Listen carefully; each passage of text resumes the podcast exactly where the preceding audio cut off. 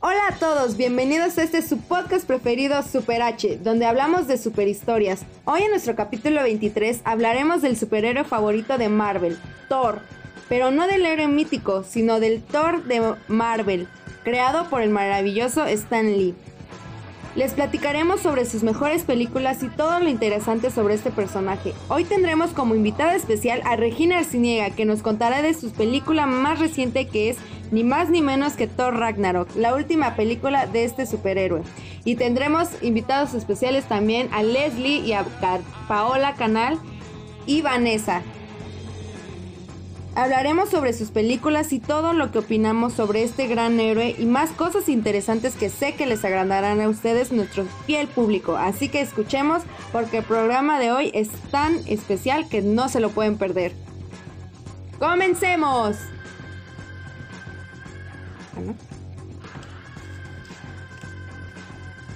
Cuéntanos, Vane, ¿qué es Thor y cómo surgió? Hola, buenas noches a todos, soy Vanessa y bueno, les contaré un poco de la historia de Thor. Como sabemos, Thor es el hijo de Odín, dios de Asgard, y de Jord. Odín quería ser padre de un hijo cuyo poder derivase de la tierra y de Asgard, así que se apareó con Jord. Thor fue criado con Loki, que había sido adoptado por Odín después de que el padre de Loki, el gigante del cielo, hubiese muerto en combate. Desde su niñez, Loki estaba celoso de Thor y su odio creció al pasar los años hasta un deseo de destruirle. Durante años, Thor se esforzó para llegar a ser lo bastante digno como para usar el martillo. Cuando Thor tenía 16 años, Odín ofreció el martillo, declarándole el mayor guerrero de Asgard. Es una historia muy, muy buena las historias de Thor y me gusta el mensaje que da porque pues no, no nos da el mensaje de que Thor es alguien mala onda o que quiere tener rencor, sino que pues él nunca le tiene rencor a su hermano y eso pues está muy muy bien. Sí, claro, muy de acuerdo que Thor nunca quiso hacerle lo mismo a él y creo que es muy importante para la sociedad aprender eso en los tiempos. Claro. Bueno, sabemos que este personaje, el gran héroe, tiene gran fama por la historia tan buena que se le hizo y por supuesto por sus poderes, pero también el actor que lo protagoniza, sin duda hay que hablar de Chris Hemsworth, que es fundamental porque sin él el personaje no sería lo mismo ni tendría el mismo impacto, porque él es el que le da vida a la historia realmente. Claro, es fundamental. Les hablaré sobre cómo fue el proceso de selección del actor para interpretar este personaje. En una nueva entrevista, el director revela cómo la elección de Chris Hemsworth para este adorado personaje fue un momento clave para la franquicia que en aquellos años no tenía un futuro tan seguro como el de hoy en día. También dijo, mm, no sucedió de la noche a la mañana, pero al final todos, incluido Chris, acordaron que era la persona perfecta para darle vida a Thor.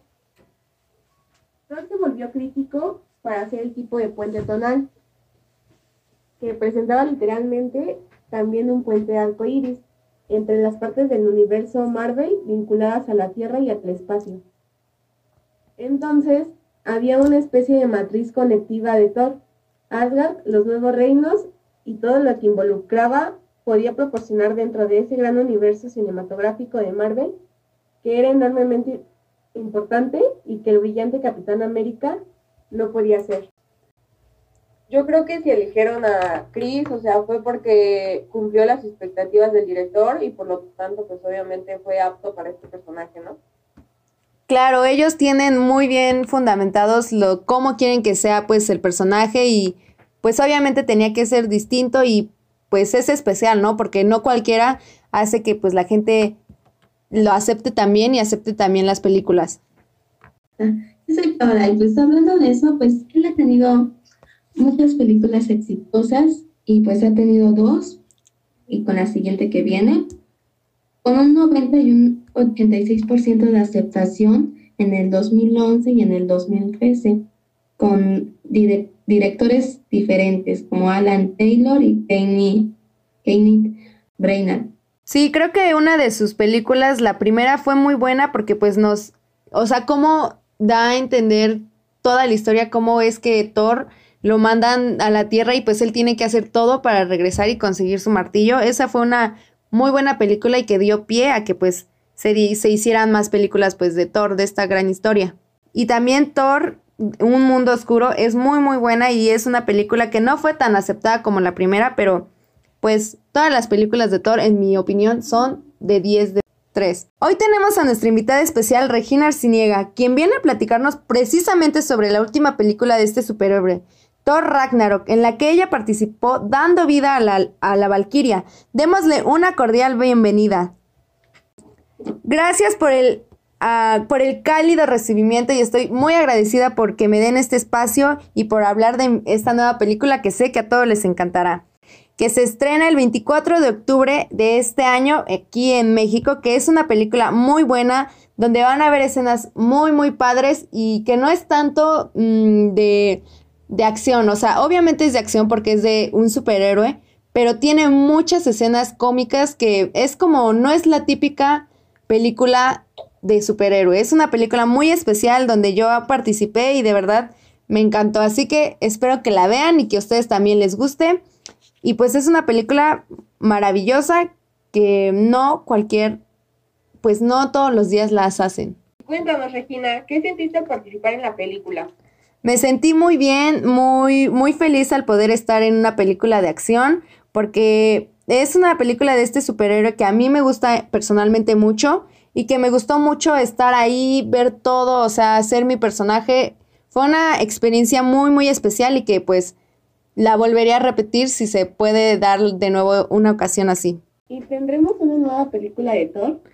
No lo sé y no puedo revelar información sobre eso, pero pues esperemos que sí. Pero algo que sí les puedo decir es que esta es una película clave que tienen que ver porque va a dar pie a otras películas del universo Marvel más adelante. Entonces es fundamental que la vean para que entiendan muchas de las demás cosas que van a pasar pues en, en Marvel y con los Avengers.